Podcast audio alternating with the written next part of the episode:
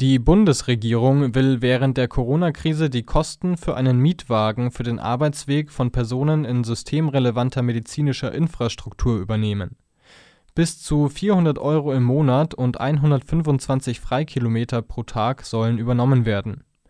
Das sagte Bundesverkehrsminister Scheuer den Zeitungen der Funke Mediengruppe.